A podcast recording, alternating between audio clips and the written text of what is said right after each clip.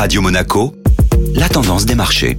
La tendance des marchés avec la Société Générale Private Banking. Bonjour Agnès Amoir. L'inflation de la zone euro recule très faiblement. Après un mois de janvier avec une inflation à 8,6%, la publication pour février a été dévoilée hier. Le chiffre est sorti au-dessus des attentes à 8,5%. La baisse reste très modérée, mais nous retiendrons plutôt la tendance qui nous montre tout de même que l'inflation ralentit. L'alimentation et l'énergie restent toujours les principales composantes de l'inflation. Après avoir démarré dans le rouge, les marchés européens ont repris quelques couleurs au cours de la séance hier. Le secteur technologique et notamment les fabricants de semi-conducteurs ont été les plus impactés.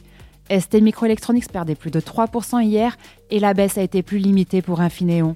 En cause, c'est Tesla et notamment Elon Musk qui a déclaré la veille qu'ils avaient développé une technologie pour utiliser moins de semi-conducteurs à base de carbure de silicium pour leurs véhicules électriques. Et qu'attendons-nous aujourd'hui? Pour finir la semaine, quelques publications macroéconomiques sont attendues.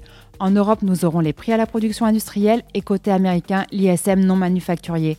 Nous aurons donc quelques indications sur l'activité économique des entreprises et des services. Très bonne journée à tous. Société Générale Private Banking Monaco vous a présenté la tendance des marchés.